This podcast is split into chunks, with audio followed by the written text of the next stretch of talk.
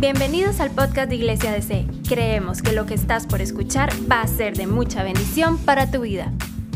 Eh, vamos a estar eh, tomando como base bíblica la primera carta o epístola de Juan, capítulo 4, versículos 7 al 12. 7 al 12. El tema general es el amor y he titulado esto Amor que impacta amor que impacta. Permítame leer, por favor, esta eh, escritura. Eh, esto a la vez puede hacerse hasta como una declaración de, fe, ¿verdad? Ah, de vivencia nuestra en la vida cristiana. Dice así la palabra de Dios. Amados, amémonos unos a otros, porque el amor es de Dios y todo el que ama es nacido de Dios y conoce a Dios. El que no ama no conoce a Dios porque Dios es amor. En esto se manifestó el amor de Dios en nosotros, en que Dios ha enviado a su Hijo unigénito al mundo para que vivamos por medio de Él. A esto, en esto consiste el amor no en que nosotros hayamos amado a Dios, sino en que Él nos amó a nosotros y envió a su Hijo como propiciación por nuestros pecados. Amados, si Dios así nos ama, también nosotros debemos amarnos los unos a los otros. A Dios nunca nadie le vio si no amamos, si nos amamos unos a otros, Dios permanece en nosotros y su amor se perfecciona en nosotros. Vamos a hablar de una cara de la moneda con respecto a la naturaleza, el carácter de Dios. Una cara de, de la moneda en estas verdades es que Dios es amor, aquí lo afirma. Por la otra cara de la moneda es Dios es justicia. ¿Ok? Pero no vamos a hablar de, esa otra cara, tal vez en otra oportunidad. Pero ahora vamos a hacer énfasis sobre el amor. El amor, una palabra tan linda, tan hermosa, cuando la vivimos, la experimentamos, la practicamos, la impartimos también. Es hermosa esa palabra. Recuerdo eh, mi recién convertido, en nuestra iglesia ya por el año 72, hace algunas lunas, ¿verdad? Hace 50 años ya de eso, hermano. Eh, había una hermanita de la congregación, era una anciana de la iglesia, pero una anciana muy alegre, muy expresiva. Y entonces, cuando ella llegaba a la iglesia antes de la reunión, los, los evangélicos somos muy abrazones, ¿verdad? ¿Cierto? Y normalmente muy expresivos. Ahora es que estamos pues limitados, pero normalmente somos así. Y esta hermanita eh, la volaba, ¿verdad? Porque esa, era un derroche de expresión de alegría y de amor. Y recuerdo que esta eh, anciana se le colgaba uno en el cuello y le daba unos besos por aquí, hermano, por este lado, y no tenía dientes. Y entonces cuando lo besaba uno, hermano, uno sentía así como un cosquillero aquí y después le quedaba un poco de babas acá. Y esa era, los jóvenes de aquel entonces le pusimos la hermana amor. Esa era su forma, ella, de expresar el afecto, el amor que sentía por el Señor y por los hermanos. Bueno, hoy vamos a hablar de este tema. Permítame orar un momento porque este es un tema relevante, importante y por eso le he puesto amor que impacta, amor que impacta y que el Espíritu Santo nos dé lo que necesitamos para conocer la dimensión del amor de Dios y del amor que debemos profesarnos unos a otros. Oremos. Amantísimo Padre, te damos gracias por este tiempo lindo, precioso que nos regalas. Gracias porque estamos juntos aquí, pertenecemos a esta gran familia, la familia de Dios. Oramos, amado Espíritu Santo, para que tu palabra traiga luz, entendimiento, revelación de la manifestación de tu gran amor, Señor, hacia nuestras vidas y de ese amor que debemos dar, compartir con aquellos que no lo tienen y aún con los que lo tienen, ministrándolo los unos a los otros. Espíritu Santo, haz tu obra sobrenatural esta mañana en nuestros corazones. Que esto sea así en Cristo Jesús. Amén y amén. Juan eh, se le conoce como el discípulo amado. De hecho, se le retrata muchas veces como el apóstol que está recostado en el pecho del Señor, ¿verdad? Ahí en el cuadro aquel de la Santa Cena. Y lo vemos también como el escritor del Evangelio de Juan, el cuarto Evangelio, de primera y segunda epístola de Juan y de Apocalipsis, el cual fue revelado allá en la isla de Pasmos. Juan en sus cartas nos afirma varias cosas. Eh, entre ellas nos dice que Dios es luz, que Dios es amor, que Dios es verdad, que Dios es vida. Y hace inclusive contrastes, ¿verdad? Habla de la luz versus tinieblas, habla del amor versus odio, habla de la verdad versus mentira y habla de la vida versus muerte. En este pasaje encontramos varias enseñanzas y obviamente aquí resalta la enseñanza del amor, la enseñanza del amor. La Biblia distingue en griego tres tipos básicos de amor. El número uno es eros, número dos, filio, y número tres, ágape. Estas son palabras griegas. El eros se refiere aquí a al, lo define al amor eh, como placer, que tiene que ver mucho con la sexualidad. Y el filio es el vocablo para la expresión del amor fraternal, el amor que debemos darnos los unos a los otros y que la Biblia habla sobre esto. Y el amor ágape es el amor desinteresado e incondicional de Dios. Y aquí voy a poner énfasis en esto. El versículo 7 nos afirma que Dios es la fuente del amor. Dios es la fuente del amor.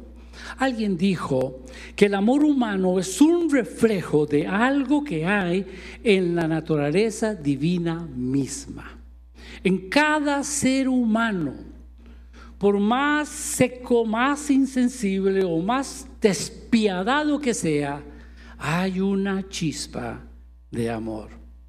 En esas series de narcotraficantes, si algunos han visto alguna de esas, usted va a notar que esta gente no te mide para quitarle la vida a nadie, ¿verdad? por todo, por nada, por si acaso. La vida no vale nada para ellos. Sin embargo, usted va a notar el amor que esta gente siente por la familia es, protegen la familia, dan la vida por la familia y aún por los, los compañeros que son leales a ellos. Ahí hay algo de amor, ellos dan todo por su familia. En todo ser humano hay algo, hay una, chispa, hay un, algo ahí que, que se llama amor, aunque sea de esa forma. Cuanto más cerca estamos de Dios, es cuanto más podemos amarnos. Y escucha eso bien. Cuanto más cerca estemos de Dios, es cuanto más podemos amarnos. La Biblia dice en el versículo 16, acá de ese mismo pasaje, dice, el que mora en amor, mora en Dios. Y sabe usted que usted y yo fuimos hechos a la imagen de Dios, ¿cierto? Fuimos hechos a la imagen de Dios, Génesis 1.26.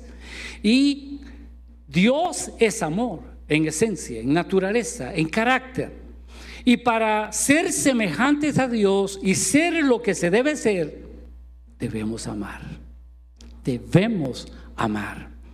Muy bien. Ahora, el amor bíblico, eh, reitero esto, bíblico, va en tres dimensiones. Número uno, va hacia Dios. Yo lo llamo eso el amor vertical hacia Dios. Número dos, el amor hacia el prójimo. Llamo esto el amor horizontal, que es el amarnos los unos a los otros. Y el amor a sí mismo, que lo llamo el amor introspectivo.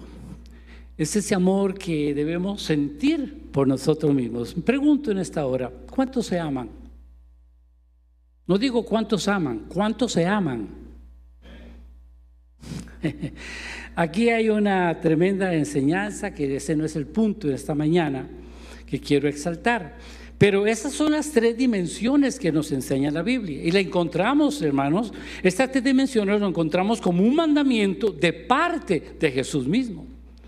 Si usted busca en Mateo capítulo 22, versículo 37 al 39, encontramos estas palabras dadas por el mismo Señor Jesucristo cuando dijo, Amarás al Señor tu Dios con todo tu corazón, con toda tu alma y con toda tu mente. Ese es el amor vertical. Luego dice, y el segundo, hablando de mandamiento, es semejante a este. Amarás a tu prójimo. Ese es el amor horizontal. Y luego dice, y luego dice amarás a tu prójimo como a ti mismo. Es decir, que nosotros debemos amarnos. Diga, yo me amo. Vale, vale. Esas, aquí lo encontramos entre esas tres dimensiones del amor. Ahora veamos, eh, ahora yo quiero aclarar esto. Cuando yo estoy hablando, me refiero a la expresión de la palabra amor, aclaro que no estoy pensando en ese amor eh, reducido al deseo y al placer, ese, ese amor chabacano, ese amor que, que, que, que lo han rebajado a, lo máximo. No estoy hablando de ese amor, estoy hablando del amor bíblico. ¿Estamos entendidos? Muy bien. Hablemos entonces del amor vertical, el amor vertical. Eh, ya la Biblia afirma, aquí en Juan, 1 Juan 4.8, que Dios es amor. Dios no tiene amor, Él es amor. ¿Cuántos dicen amén? Dios es amor, ese Dios está aquí con nosotros, ese Dios está contigo, está en ti.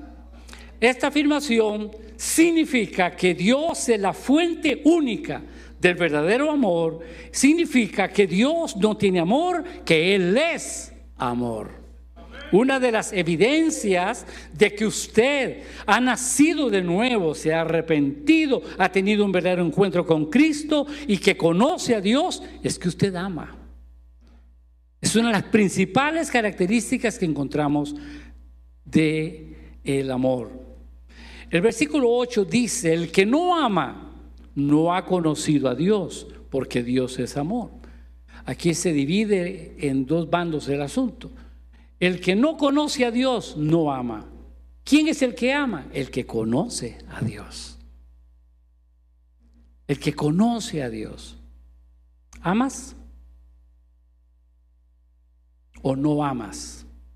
Esta es la evidencia. Y aquí lo dice claro el apóstol.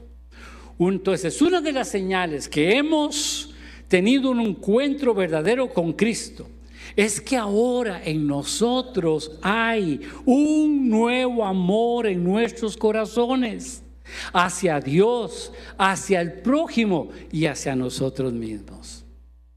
Y los que hemos tenido un verdadero encuentro con el Señor, Señor, recuerdo puede ser, yo, yo recuerdo estas cosas como las hablo como si fuera, hubiera sido ayer. Porque yo recuerdo cuando me encuentro con el Señor, yo salí, hermanos, de ese altar, de, mi encuentro con el Señor, de veras transformado. Yo lo he dicho aquí, esa noche yo me levanté del altar y que yo sé que Jesús me perdonó, me lavó mis pecados. Hermanos, yo me levanté como una plumita. Yo parecía como, como eh, los hippies. Yo caminaba así, hermano, eh, saliendo, saliendo del templo. ¿ah? Me sentía livianito. Y recuerdo que lo primero que yo hice cuando llegué a mi casa, desperté a mi mamá. Mi mamá no era creyente. Y yo le digo, mamá, mami, encontré a Cristo en mi corazón. Ni me entendió, pero se lo dije. Y uno, es, es hay un nuevo amor en el corazón de uno. Dios se, se revela y uno empieza a amar a Dios, empieza a ver a la gente diferente. Y uno empieza a verse diferente también, a valorarse, a dignificarse como persona. De manera entonces, amados, que eh, el concepto aquí es simple. Dios es amor. Y si lo tienes en tu vida, si la fuente de amor está en ti, esa fuente que es Dios, entonces vas a fluir y vas a ministrar amor. Va a salir, eso no se esfuerza, sale, brota, porque el que es amor está en tu corazón. ¿Cuántos dicen amén? Alguien pone un aplauso al rey. Aleluya. El Dios de amor está en nuestros corazones. Y Él es la fuente del amor.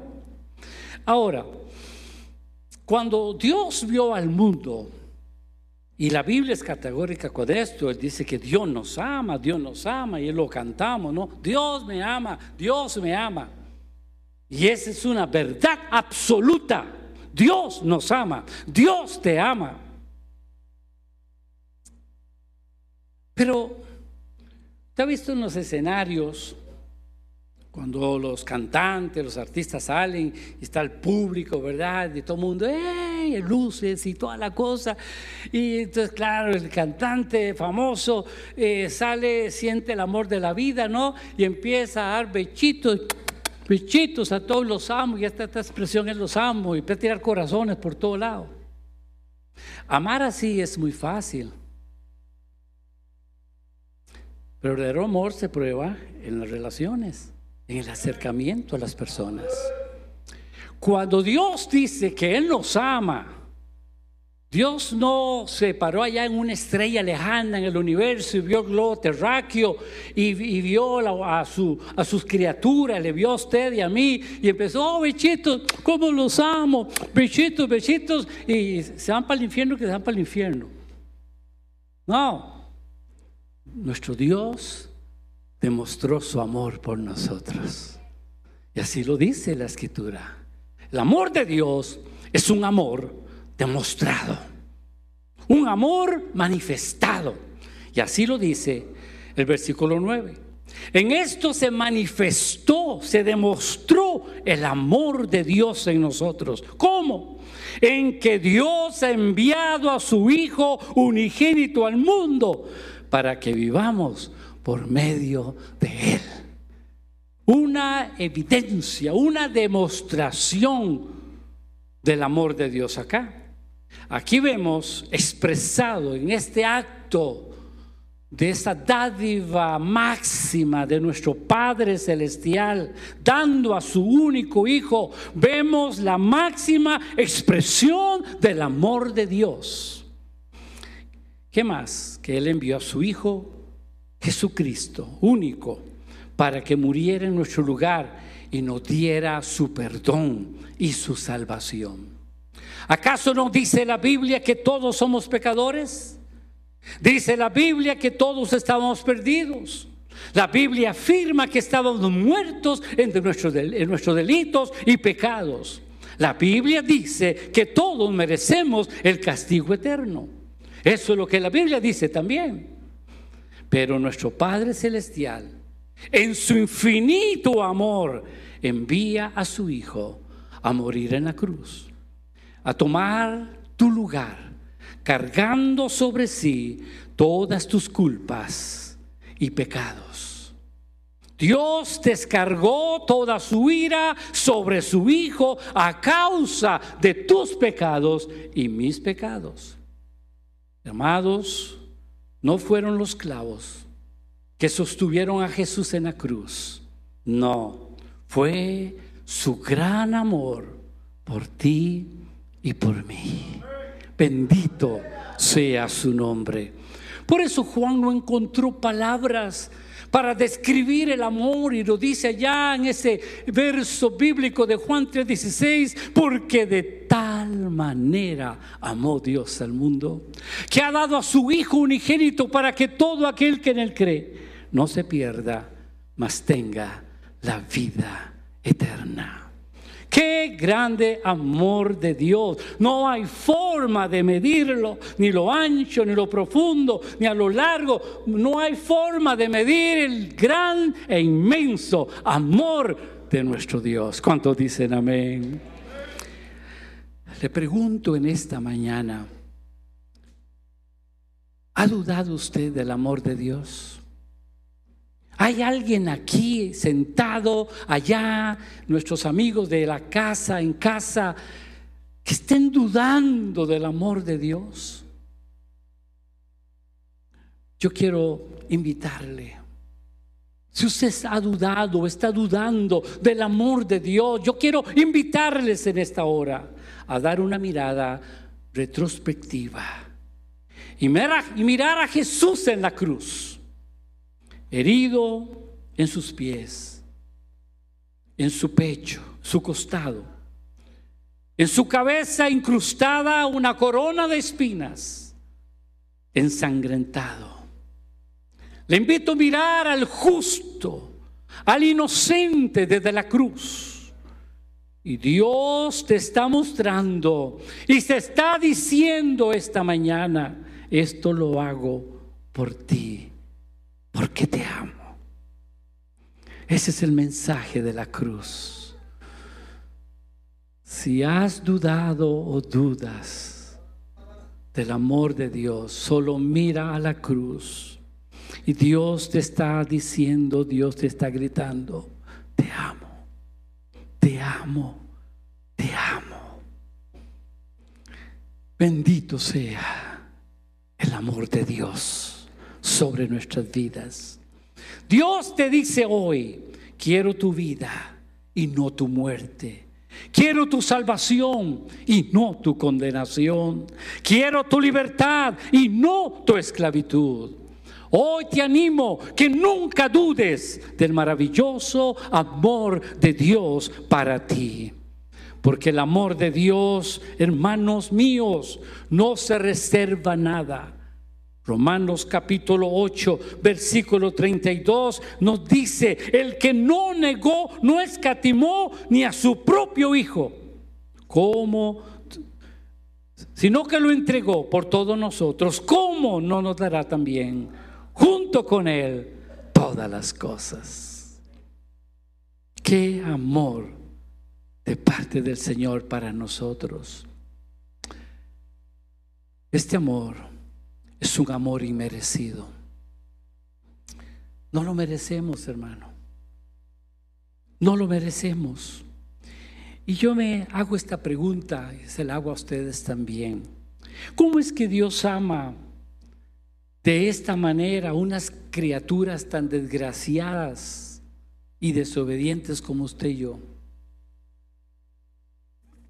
¿Se ha hecho esa pregunta?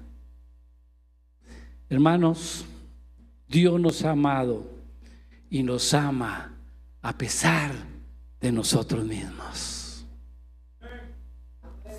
Eso es lo que nos trae a este lugar. Eso es lo que nos hace estar en Dios. No merezco. Yo no merezco el amor de Dios. Pero a Él le place amarnos. A Él le place amarnos. El profeta Jeremías lo expresa de esta manera, o Dios a través del profeta ya en su capítulo 31, versículo 3, dice, dice el Señor, con amor eterno te he amado. Con amor eterno te he amado. Oh, por eso dice aquí, porque por eso te he sacado con misericordia por el amor que te tengo. Usted y yo estamos aquí, estamos en Cristo por su amor amado. No lo merecemos. Pero su amor hace posible que hoy estemos aquí, que hoy podamos conocerlo, alabarlo, adorarlo, servirlo, que podamos tener algo de amor en nuestros corazones para los demás, porque el amor de Dios está en nosotros. ¿Cuántos dicen amén? Hoy yo les puedo testificar a ustedes, les puedo afirmar con certeza y con verdad que yo sé que yo sé que Dios mi Padre me ama. Yo no estoy hablando aquí un concepto o de una doctrina que está aquí, sí está. Pero yo estoy aquí, hermanos, para hablarles de una experiencia personal, de una vivencia, de una convicción, de una certeza, de una revelación en mi propia vida. Yo sé y conozco el amor de mi Padre Celestial. Figúrese usted que yo tenía tal vez unos cuatro meses de convertido, de haberme entregado al Señor a la edad de 18 años. Estoy hablándole de hace 50 años ya. Ya, saben cuánto tengo, ¿no? Tenía 18 años. Estábamos en un culto de oración y en ese entonces se acostumbraba medio bajar las luces o casi apagarlas, ¿verdad? O apagar las principales y dejar una lucecita por ahí. Era más oscuro que, claro. Y todo mundo, todos teníamos que buscar un lugar, un rincón, una silla y empezar uno a orar. No es como ahora, ¿eh? y eso no es, tal vez sea una crítica, y si es, recíbala. Pero en los cultos de oración, eh, la gente no ora. El que ora es el que está dirigiendo.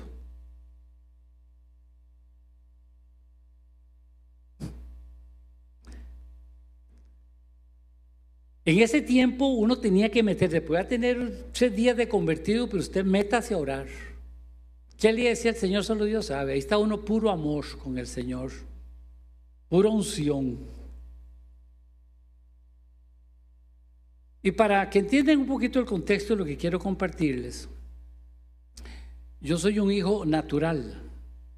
Hay hijos sobrenaturales también, ¿verdad? ¿Sabía usted?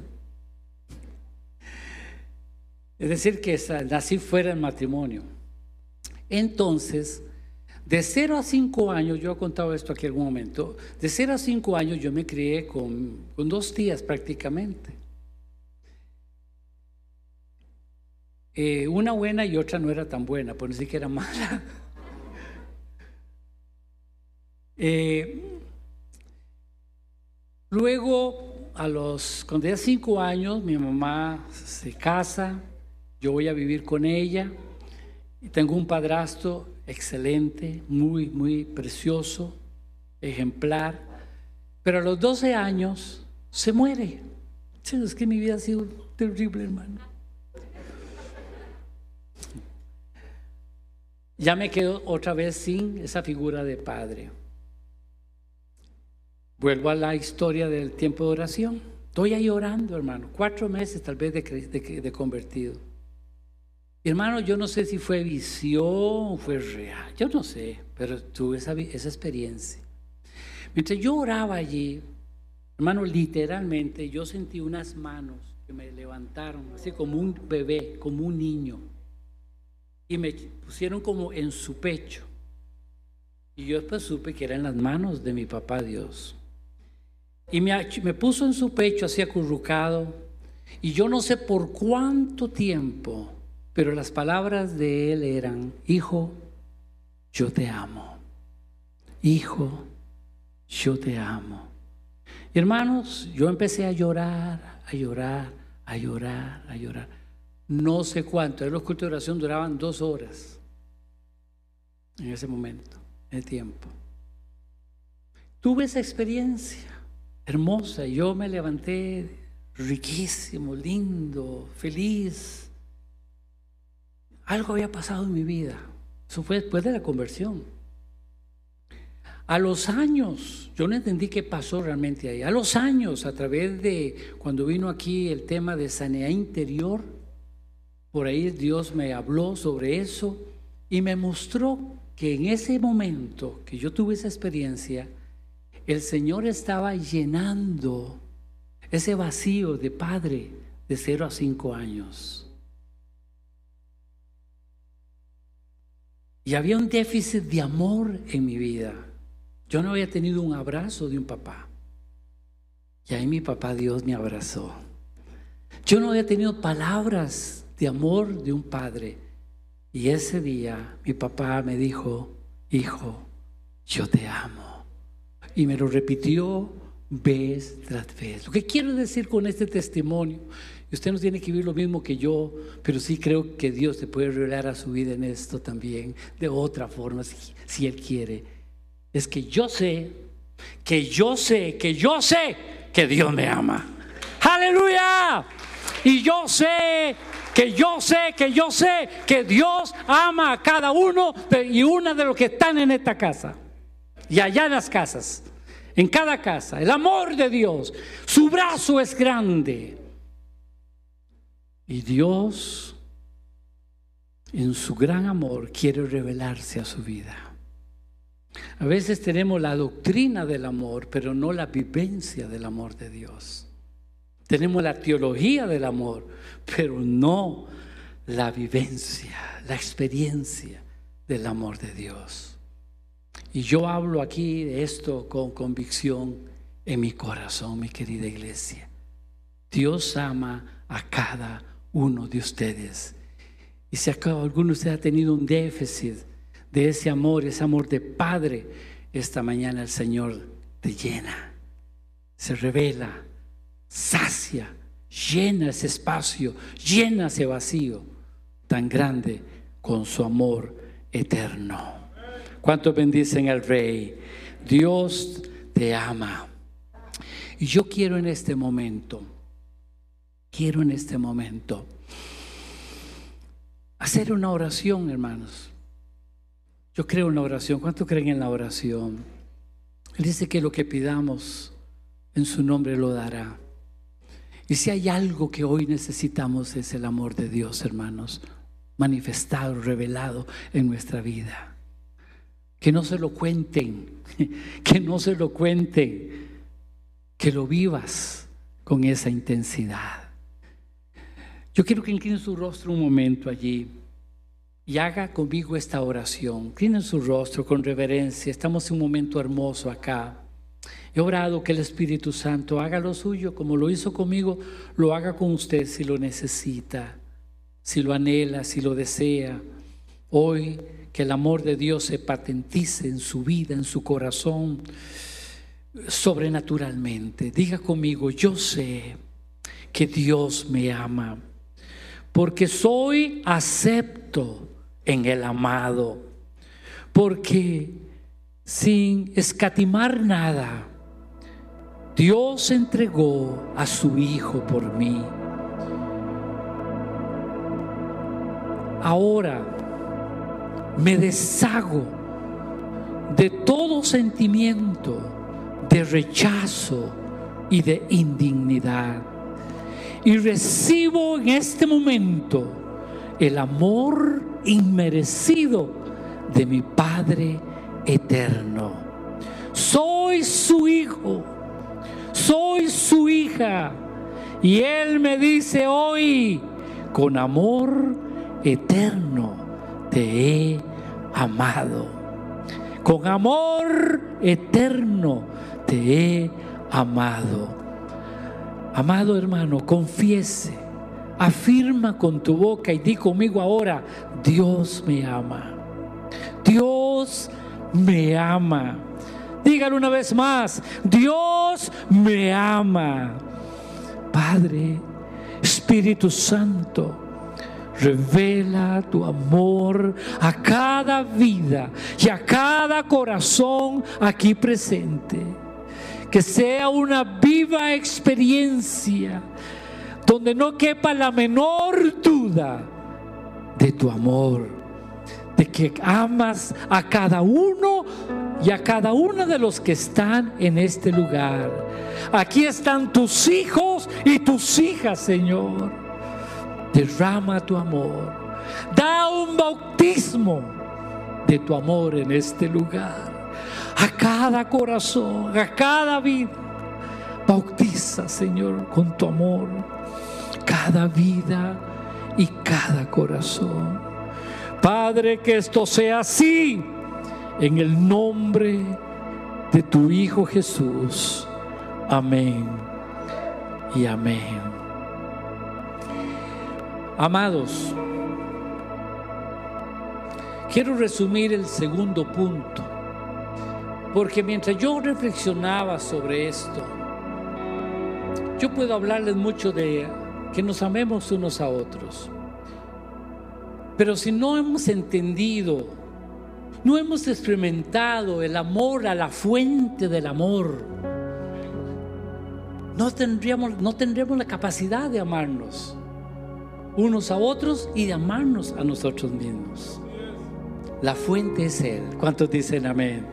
Y si la fuente del amor está en ti, porque lo sientes, porque lo vives, será fácil, hermano.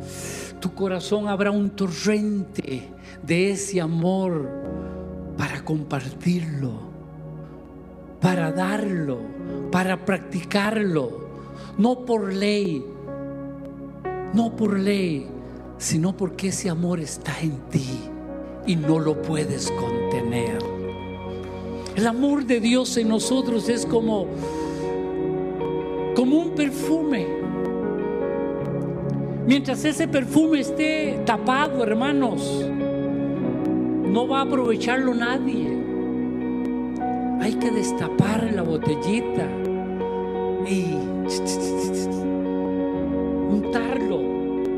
que otros se deleiten en ese perfume.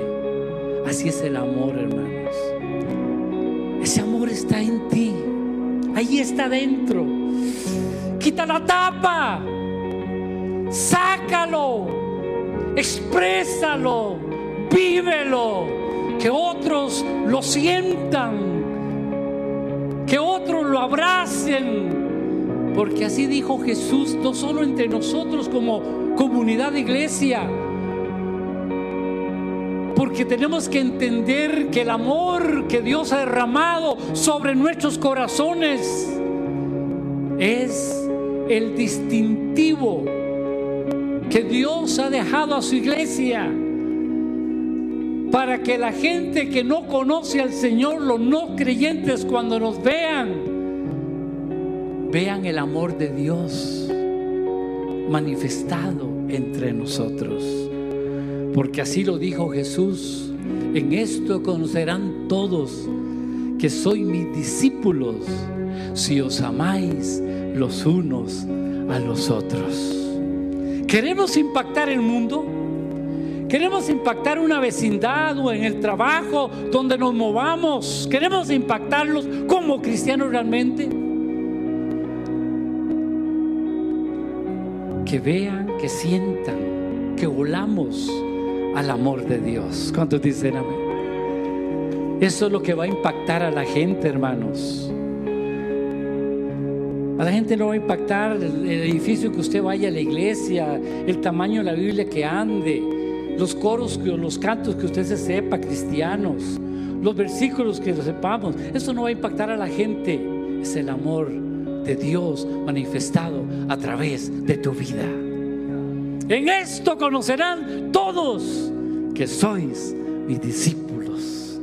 Este es amor que impacta, hermanos. Queremos impactar al mundo no creyente en el mundo griego, que romano, se dice que cuando veían a los cristianos, decían, mírelos, cómo se aman. Estaban impactados de la comunidad cristiana, el mundo romano. Que digan hoy los no creyentes, mírelos, en dimensión, cómo se aman y desean estar aquí. ¿Cuántos dicen amén? Desean venir, estar en una comunidad que, que sabemos amar. de todo corazón. No porque nos dicen que hay que amar, sino porque la fuente del amor está en nosotros, que es Dios. ¿Están aquí? ¿Alguien puede dar un aplauso al Rey? ¡Aleluya! ¡Uh! Gracias por escucharnos. No olvides compartir este mensaje. Para más contenido e información sobre Iglesia DC, puedes visitar nuestro sitio web iglesiadc.com.